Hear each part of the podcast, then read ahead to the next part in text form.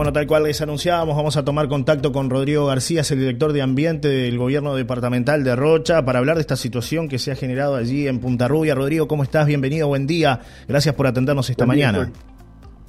Por favor, al contrario, gracias a ti, Johnny. Saludo a la audiencia. ¿Qué está pasando allí en Punta Rubia, Rodrigo, para contarle a la audiencia la postura, en este caso, de la Dirección de Medio Ambiente de la Intendencia de Rocha? Bueno, eh, lo que está pasando en Punta Rubia es lo que está pasando en toda la costa rochense. Eh, eh, hablando de un problema eh, mucho mayor que el puntual, que es la pérdida de playa.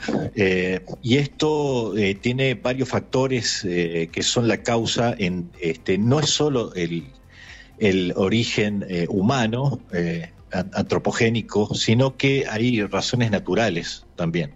Eso para aclarar. Lo segundo es que desde la Dirección de Ambiente estamos trabajando en, ese problema desde eh, eh, la generación de captores dunares de más de 3 kilómetros de captores dunares en Barra de Chuy, en Aguas Dulces y en Punta del Diablo.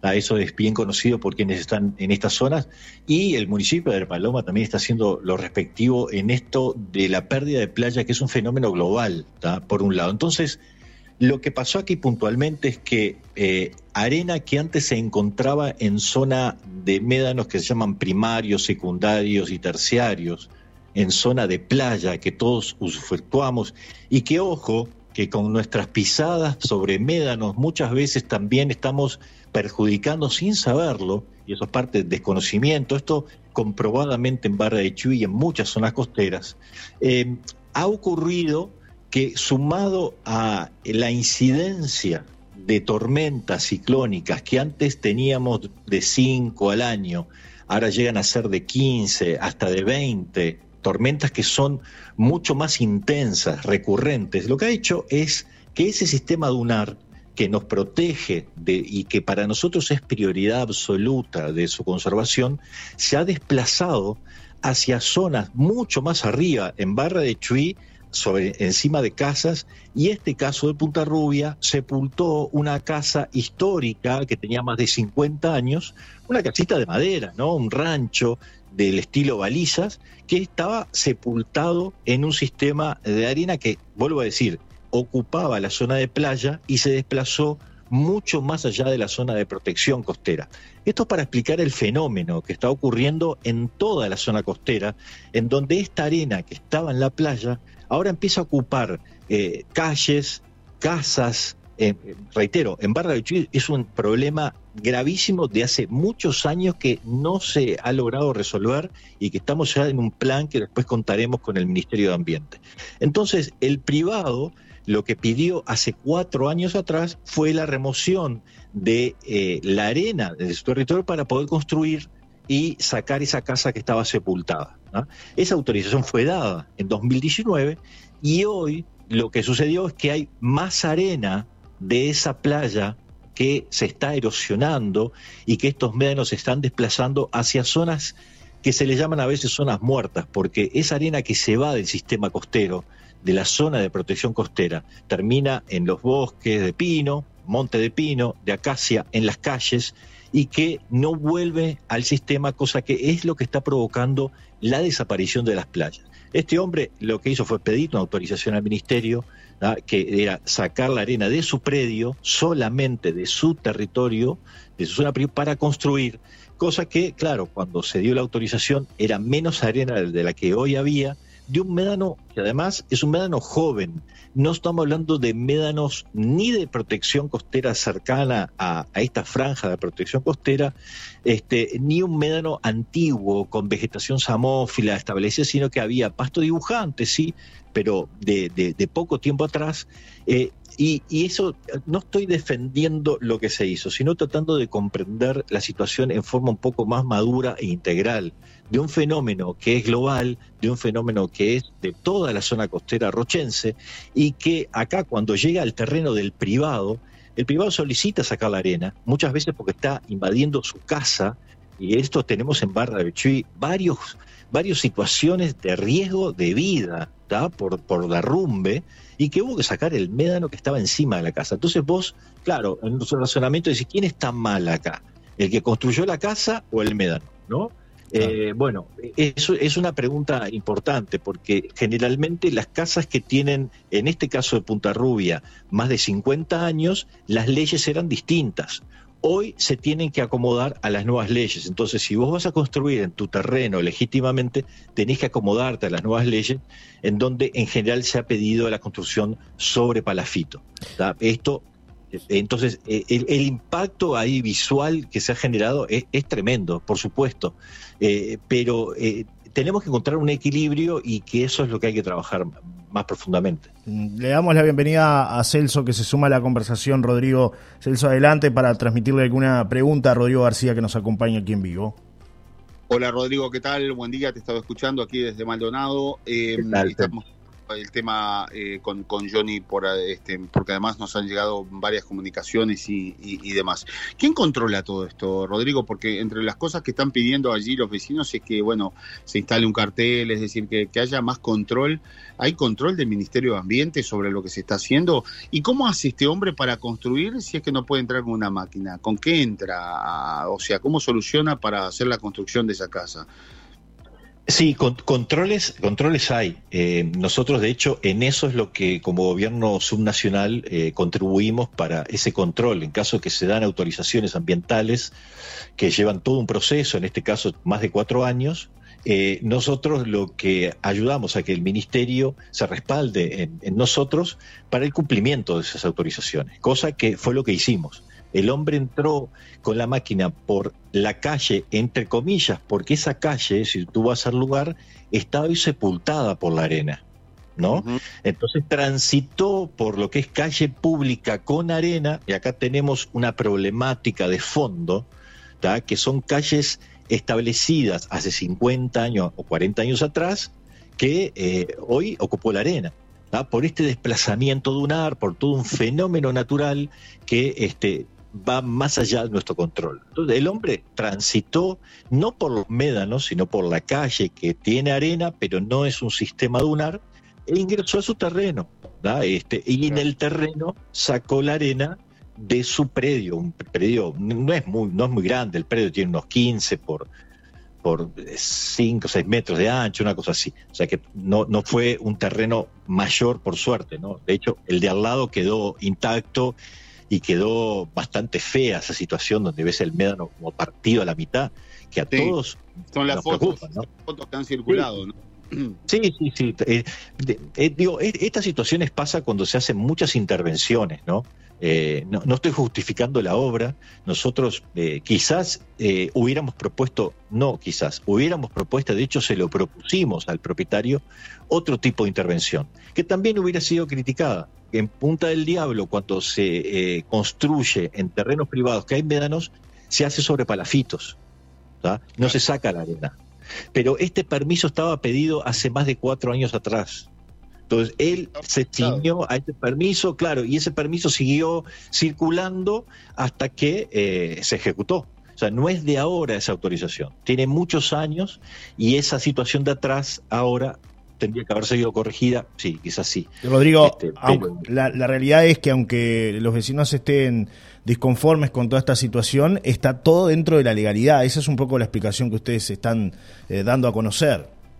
Por supuesto. Lo, único acá que no se cumplió y que sí le, tuvimos que pedir, porque eso fue una observación que hizo el Ministerio, es que él tendría que haber pedido por autorización escrita que iba a empezar la obra. Y él hizo una eh, comunicación telefónica. Y ahí nosotros como Intendencia hicimos una, eh, una intervención de, comunicar. Y lo otro que no colocó fue una cartelería que tenía que colocar de la autorización ambiental que él tenía. Esas son las dos cosas que él no cumplió. El resto estaba todo autorizado. Este, lo que se está viendo desde INASEA, de la Dirección Nacional de Calidad de Evaluación e Impacto Ambiental del Ministerio de Ambiente, es eh, el cumplimiento en cuanto a los metros cúbicos de arena que se sacaron, porque hace cuatro años eran otros los metros cúbicos a los de ahora.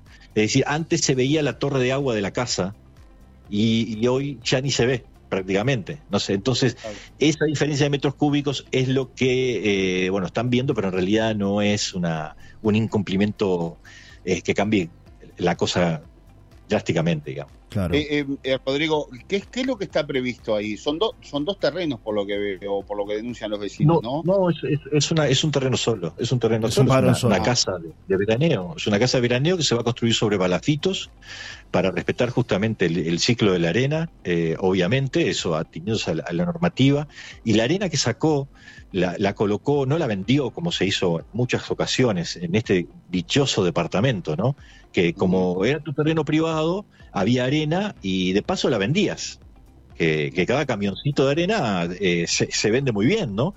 Eh, eso es algo que nosotros hemos estado arriba de todas las intervenciones costeras que se han hecho, de que la arena no se venda y tal como el Ministerio de Ambiente eh, también exige, se devuelva al sistema y en este caso también. Lo que él hizo fue sacar esta arena que estaba destinada a ser arena muerta, que iba a ir a la, hacia, hacia otras casas, que iba a ir hacia la calle, que iba porque este, este médano se iba desplazando, un médano bastante joven, la devolvió a la playa y ahí lo que va a hacer son captores lunares para que se regenere este, lo que es el médano terciario. En realidad ni llega al médano terciario, pues está lejos de la zona de rompiente de playa, pero por lo menos eh, viendo el problema con una solución de que la playa que se está perdiendo, porque ese es un gravísimo problema que está ocurriendo, en este caso el hombre sacó la arena, de esta arena que iba a estar destinada a perderse en las calles y dentro de los bosques de acacia y de pino, para volverla al sistema y fijarla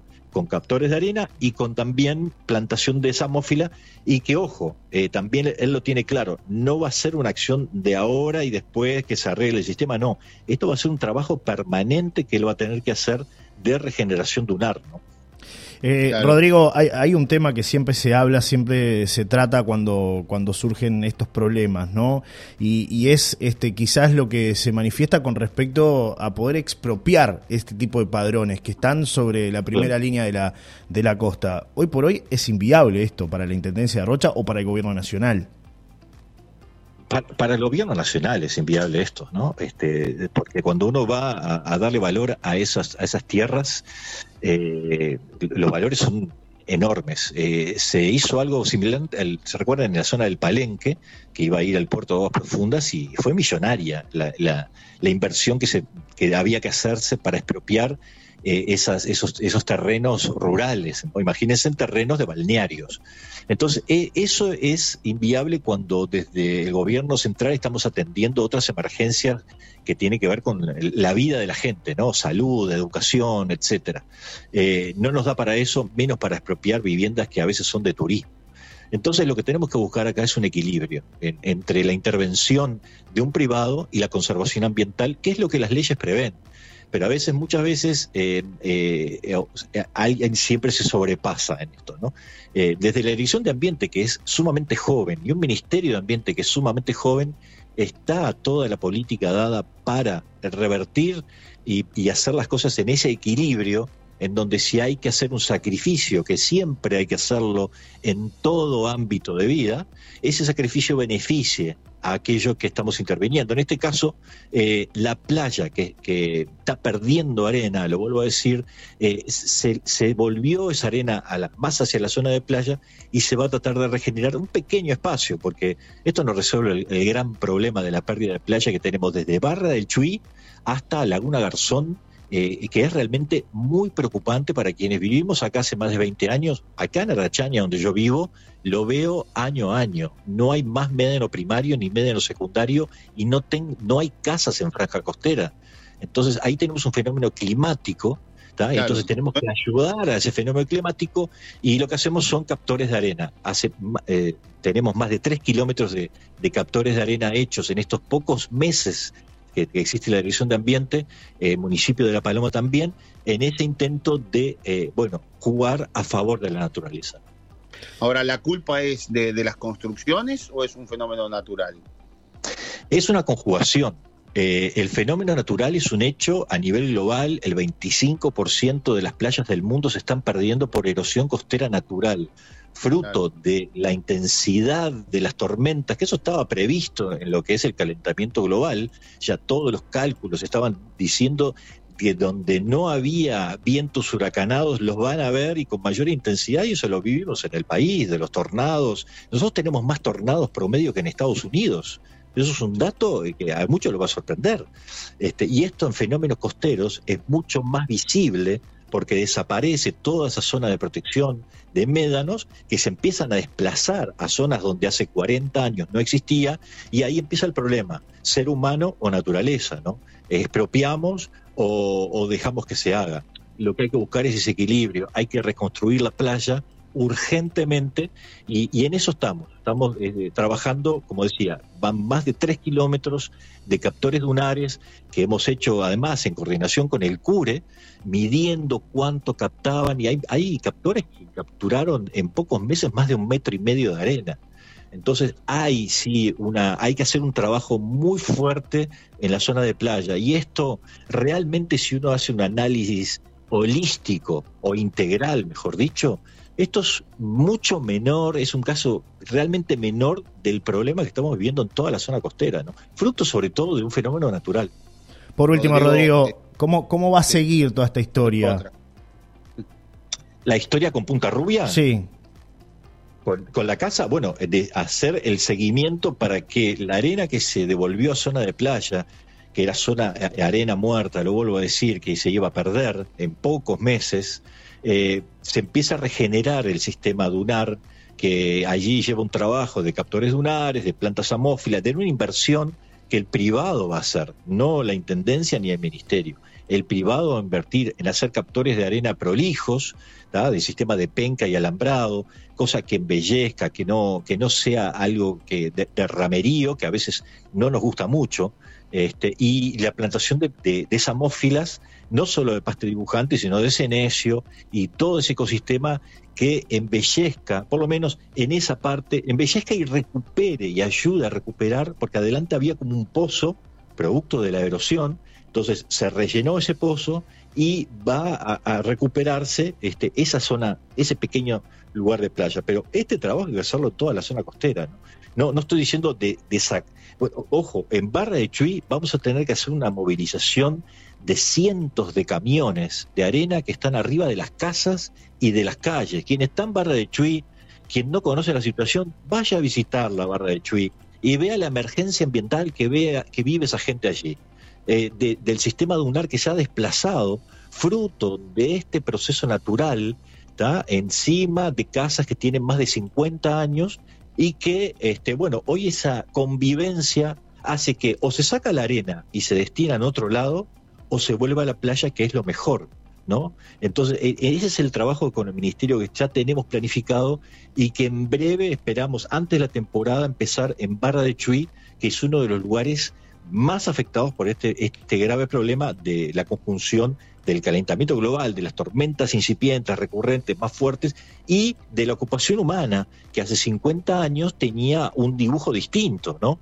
que eh, teníamos una planificación distinta. Venimos con mucho retraso en, en este equilibrio de eh, lo que es el desarrollo sostenible en todo sentido, ¿no? Este, y, lo que implica el desarrollo sostenible, este, que es justamente eh, poder progresar pero sin que el ambiente sea destruido. ¿no? Lo que no me cabe ninguna duda, Rodrigo, escuchándote y viendo todo este panorama, es que por más dinero que quizás hoy no lo tengo, pero que en un mañana lo pueda tener, no, no se me ocurriría nunca primero invertir, con gastar un dineral en un terreno, después pelearme con todos los vecinos para poder instalar una casa, después mover el piano que a otro no le guste y que no sé qué, que no sé cuánto. ¿Cuánto tiempo hace que esta persona inició los trámites? Hablabas de cuatro, cuatro años, ¿no? Dijo. Y, todavía no puso, y todavía no puso un ladrillo, ¿no? no, no, claro. Claro, la, casa en realidad era de su madre y tenía más de 50 años. La casa era una casa tipo baliza, se me mostró una foto, viste, vieron un ranchito que estaba en la playa y vos ves la foto y no podés creer porque la foto te muestra una playa chata. Y vos me decís, pero no puede ser, ¿viste? Y ves en el fondo allá lejos los médanos, ¿no? Entonces ahí eh, eh, ese es el análisis que tenemos que hacer cuando salimos a criticar una acción de estas, en donde el, el sistema de hace 50, 80 años atrás era muy distinto en toda la zona costera. Entonces no es que está el ser humano primero o, o la naturaleza primero. Acá hay una conjunción hombre-naturaleza, ser humano, que tenemos que aprender urgentemente a trabajar, ¿no? Y, también como comunidad, porque eh, eh, es, importante eh, reconocer que no hemos sabido trabajar en comunidad este, este tipo de temas. Entonces, y, Rocha, Sí, pero Rocha se ha caracterizado por tener un gran descontrol en cuanto a todo lo que tiene que ver con el ordenamiento en su costa, ¿no? Es, exactamente, exactamente. y en por, un lado, por, un lado, le, le, exigimos a, este buen hombre, que no, lo conozco, no sé ni quién es, pero digo, todo esto, ¿no? Y el hombre no, no pudo ni siquiera poner un ladrillo, o sea, movió un poquito de arena, un poco de arena y ya tiene un lío tremendo, que hasta en la radio está saliendo. Bueno, pero eh, y ojalá pueda disfrutar la casa porque me la empiezas cuando lo empiece a hacer y demás si es un jubilado no sé ya van cuatro años va a demorar 10 15 años en tener su casa. Pero por otra parte tenés gente que va y se instala y se roba un terreno porque se roba se apodera de algo que no es de ellos se instala y construye una casa. Y quién los controla quién los exacto, eso es, un problema histórico que ha tenido Rocha y bueno, por eso es que se crea una dirección de ambiente, por eso se crea un ministerio de ambiente, porque si no trabajamos, trabajamos específicamente con recursos humanos específicos, técnicos eh, capacitados, eh, tenemos, eh, o sea, esto que estamos hablando es la punta de la punta del iceberg de una problemática ambiental que vive Rocha que es muchísimo más grave que esto. Hablando de la costa, pero ¿quién fue un poquito más para adentro de Rocha? Digo, cuando uno empieza a recorrer la situación ambiental que vive el departamento de Rocha, y en esto eh, el tema agrícola ganadero, que, en medio de una reserva de biosfera ha salido a producir arroz y, como si no existiera. Eh, eh, entonces, estos son los temas de fondo que tenemos que tratar y está bueno que pasen estas cosas para visibilizar en realidad, no el problema puntual del privado que sacó la arena, sino que hay un problema mucho mayor acá, y es la pérdida de playas. Y esto lo dicen los geomorfólogos de hace muchos años, yo de que estoy en facultad, hace 30 años que escucho que Cabo Polonio, que no es un cabo, va a volver a ser una isla. ¿Por qué? Por la forestación. Y ese es el problema que tenemos de fondo en la zona costera. La forestación exótica que capta esa arena, que queda muerta y no vuelve al sistema. Esto está dicho hace más de 30 años.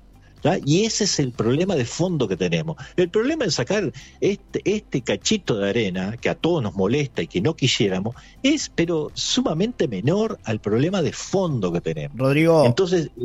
Sí, sí. No, eh, disculpa que te corte, pero nos consultan por acá. ¿Por qué en Punta del Diablo tiraron eh, casas sobre la playa y por qué solo ahí y no acá, como en este caso de la diferencia de lo de Punta Rubia y Punta del Diablo, que sería bueno que, lo pudieras aclarar. Son cosas, son cosas muy distintas. Estamos hablando de las casas que se tiraron, este, y eso fue parte de la política también eh, jurídica, ambiental. Son casas que ocupaban territorios fiscales. no son casas legítimas de que vos compraste el terreno y construiste. No, no, no. Eran casas ocupadas, como pasa con más de 50 casas que están allí en zona fiscal en Punta del Diablo todavía, ¿no?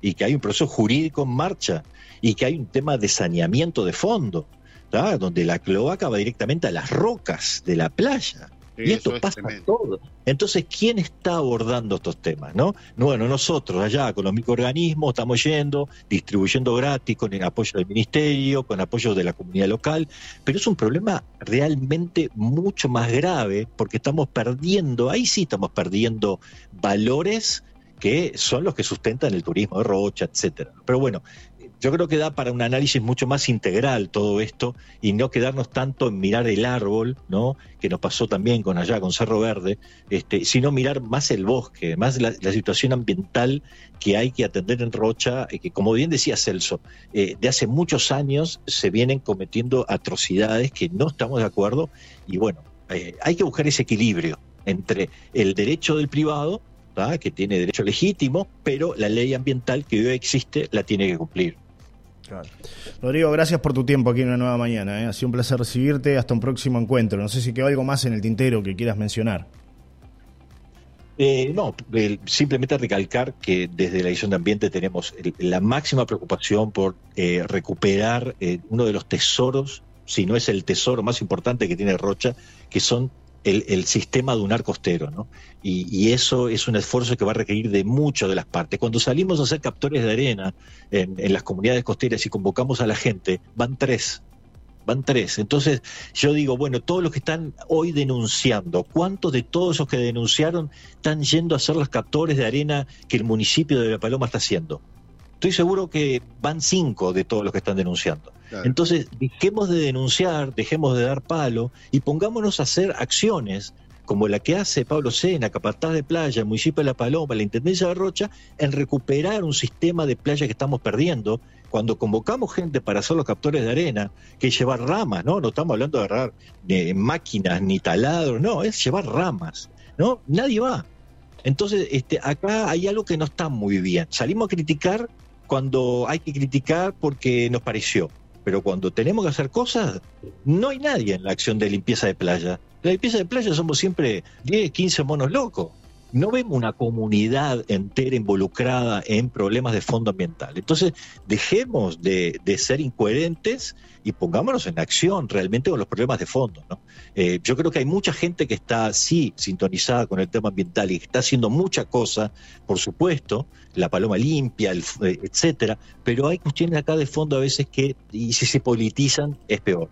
Así que bueno, gracias por tu tiempo, Johnny, y un saludo grande, como siempre, a la orden. Gracias, Rodrigo. Gracias por estar allí. abrazo, Celso. Abrazo. abrazo. Bien, chao, chao. Eh, despedimos a Rodrigo, Celso, y te, terminamos allí contigo, este, porque son los últimos minutos también de tu columna. Hoy se fue un tanto extensa, pero bueno, creo que valía la pena tener las pero dos bien, campanas, ¿no?